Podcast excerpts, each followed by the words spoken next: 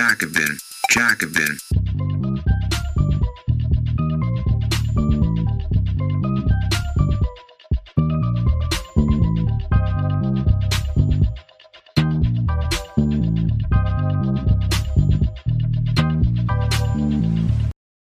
BlackRocks grüne Investitionen waren schon immer ein Schwindel. Anfang 2020 kündigte BlackRock CEO Larry Fink an, das Unternehmen werde sich zukünftig auf klimafreundliche Investitionen fokussieren. Nach gut drei Jahren zeigt sich jedoch, dass dieses Versprechen ein Luftschloss war. Von Adam Johnson.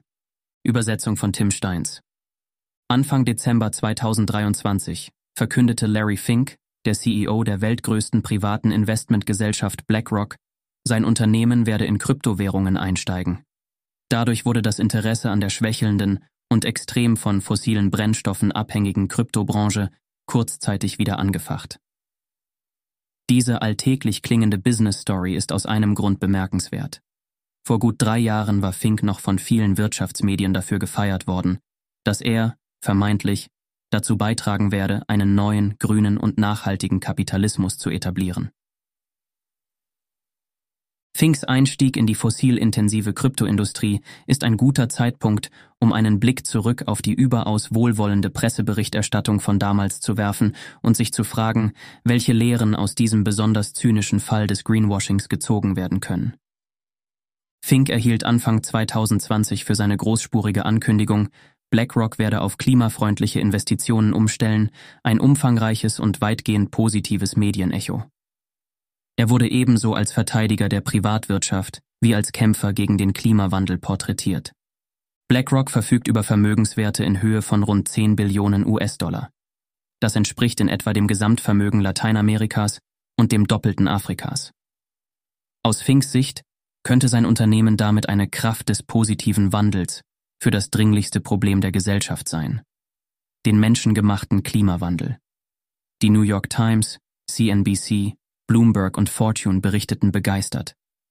Sie alle stellten die Ankündigung von BlackRock als einen kolossalen Kulturwandel in Corporate America dar.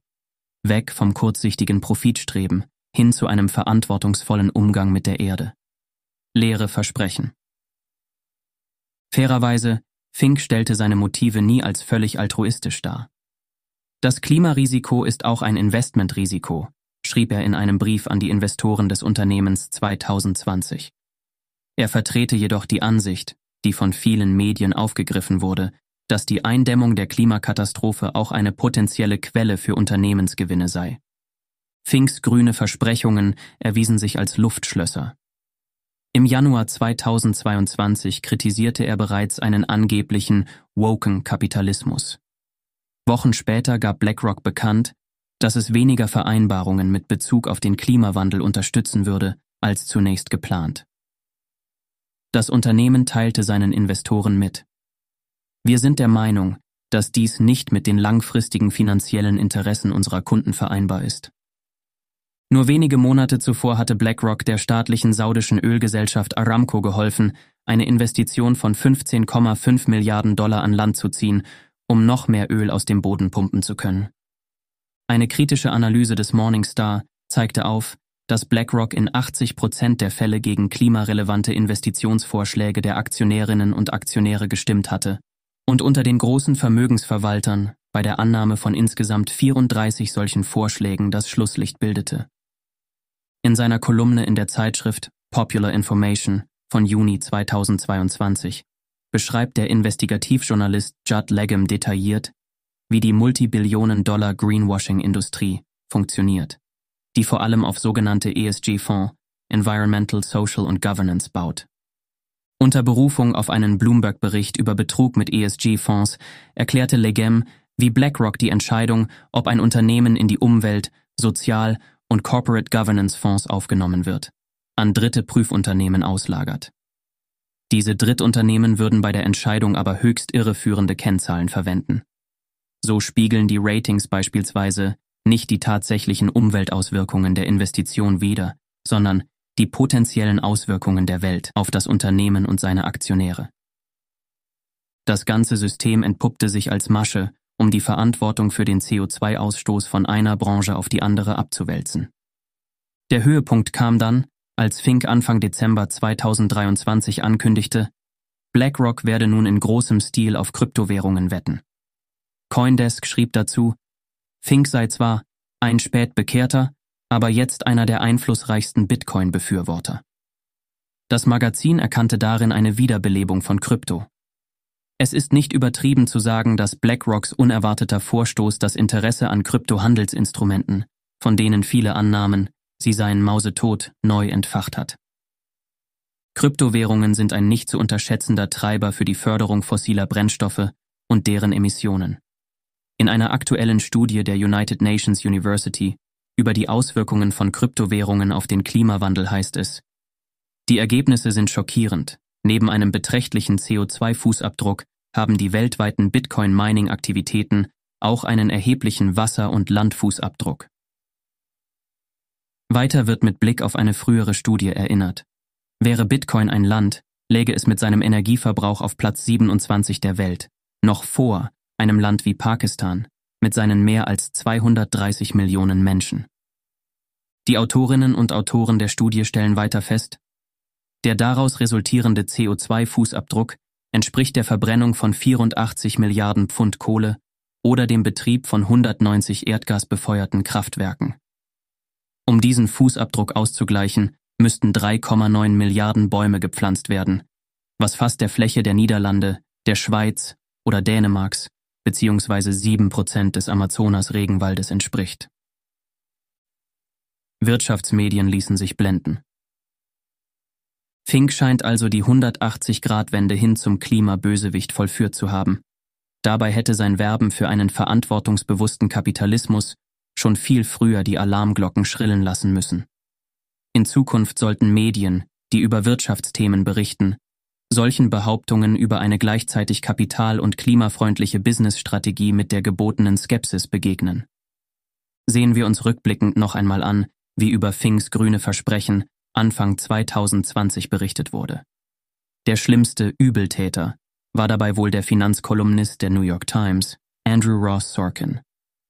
Dieser begleitete die BlackRock-Ankündigung wie Finks persönlicher PR-Beauftragter. Ich glaube, wir werden in einigen Jahren auf diesen Moment zurückblicken und ihn als Wendepunkt betrachten, wie Unternehmen über Nachhaltigkeit denken, sagte Sorkin gegenüber CNBC. Viele Jahre lang haben Unternehmen über dieses Thema geredet, und einige von ihnen haben dieses oder jenes getan, aber keiner der großen US-Vermögensverwalter hat sich ernsthaft damit befasst. Nun sind einige Jahre vergangen, und man muss sich fragen, was Sorkin heute denkt. Inwiefern war 2020 ein Wendepunkt? Warum hat er damals keine kritischen Fragen dazu gestellt, wie BlackRock die Nachhaltigkeit in seinen ESG-Fonds messen wollte? Er wurde sogar darauf angesprochen, doch wischte das Thema im Interview einfach beiseite. In seiner Kolumne in der New York Times zeigte sich Sorkin ebenso leichtgläubig. In einem Artikel vom Februar 2020 mit der Schlagzeile BlackRock CEO Larry Fink Klimakrise wird das Finanzwesen verändern wird Fink als ein zunächst widerwilliger, doch nun aufrichtiger Verfechter einer klimaschonenden Unternehmenspolitik dargestellt. Es folgen einige obligatorische To Be Sure Absätze, in denen beschrieben wird, wie Fink von rechts die Trump-Regierung steuert in die entgegengesetzte Richtung und von links Klimaaktivisten organisierten zahlreiche Proteste vor der BlackRock-Zentrale bedrängt wird. Dann wird dem Lesenden schnell wieder der Eindruck vermittelt, dass der Schwenk von BlackRock Teil einer breit angelegten und vor allem ernst gemeinten Lösung für unsere Klimakrise sein dürfte. Der Schritt von Mr. Fink ist ein Wendepunkt, der eine nationale Diskussion unter Financiers und politischen Entscheidungsträgern anstoßen könnte, schreibt Sorkin. Der neue Ansatz könnte Druck auf die anderen großen Vermögensverwalter und Finanzunternehmen in den USA, darunter Vanguard, T. Rowe Price und JP Morgan Chase, ausüben, selbst ehrgeizigere Nachhaltigkeitsstrategien zu formulieren. Unnötig zu erwähnen, dass nichts von alledem geschah. Was tatsächlich geschah, war ein vorübergehender Schub für BlackRocks Anlagediversifizierung sowie ein langsamer Rückgang seiner wirklich sinnvollen ESG-Portfolios.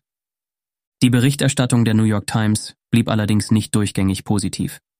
So veröffentlichte die Zeitung zwei Jahre später, im Februar 2022, Kritik an BlackRocks nicht eingelösten Versprechen. Bis dahin hatte sich insbesondere die Wirtschafts- und Finanzredaktion unter Leitung von Sorkin mehrfach blauäugig und fast schon kindlich von Finks Selbstbeweihräucherung einlullen lassen. Im Gegensatz zur späteren Kritik an den ESG-Trickserien sah auch Bloomberg die Finkschen Ankündigungen im Januar 2020 durch die rosarot gefärbte Brille. Ein damaliger Artikel liest sich, als entspringe er direkt der BlackRock Marketingabteilung. In ihm schreibt Emily Chazen, die Welt wird immer wärmer. Das erkennt man auch an Larry Finks Schal. Der Chef von BlackRock Inc. trug bei seinem Interview mit Bloomberg Television diese Woche auf dem Weltwirtschaftsforum in Davos einen Schal mit Klimadaten und signalisierte damit, dass sein neues Engagement und der Wille, Nachhaltigkeit in den Mittelpunkt der Geschäftsstrategie zu stellen, schon bei seiner Garderobe anfängt. Fortune titelte seinerseits BlackRock CEO Larry Fink stellt Klimawandel in den Mittelpunkt der Anlagestrategie des Megafonds. Im Artikel werden Finks Versprechen als gut gemeinte Reaktion auf den Druck von Aktivistinnen dargestellt. Der große Vermögensverwalter wird so zum potenziellen Verbündeten im Kampf gegen den Klimawandel. Die Vermögensverwaltungsbranche ist in einer einzigartigen Position, um die globalen Dekarbonisierungsbemühungen voranzutreiben. Aber dazu bedarf es einer gemeinsamen Anstrengung aller, nicht nur einiger weniger. Wird Alex Bibani, der bei Saracen Partners in London selbst einen verantwortungsbewussten Investmentfonds verwaltet, in dem Artikel zitiert.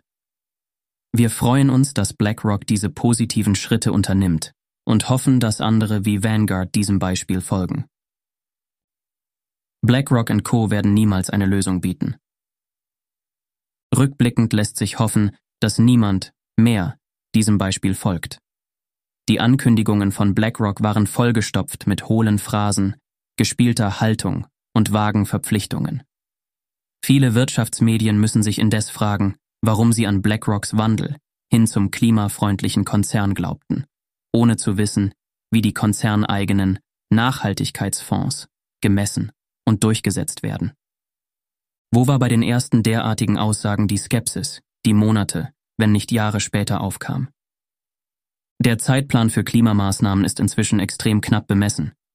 Im vergangenen März veröffentlichte der Weltklimarat einen von 93 Fachleuten verfassten Bericht, in dem festgestellt wird, dass die Durchschnittstemperaturen auf der Erde um 1,5 Grad Celsius steigen werden wenn nicht praktisch alle Industrien ihre Treibhausgasemissionen radikal und sofort reduzieren.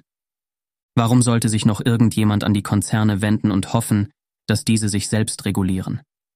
Warum sollten Klimaziele in exotisch attraktive Investitionsmöglichkeiten übersetzt werden? Die Regierungen der Welt müssen dazu gedrängt werden, diese Billionen an Vermögenswerten unter demokratische Umweltkontrolle zu bringen. Unser Planet kann sich ganz sicher keine weiteren Monate oder gar Jahre unkonkreter Wohlfühl-PR von den reichsten Menschen der Welt leisten.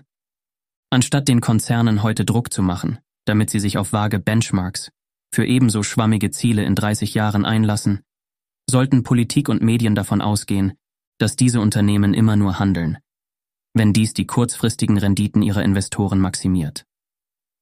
Das wird stets so sein, unabhängig davon, welche Rhetorik die BlackRocks dieser Welt an den Tag legen, welche Schals ihre CEOs tragen oder wie hochtrabend sie behaupten, die Rettung der Erde könnte doch eine total spannende neue Investmentchance sein.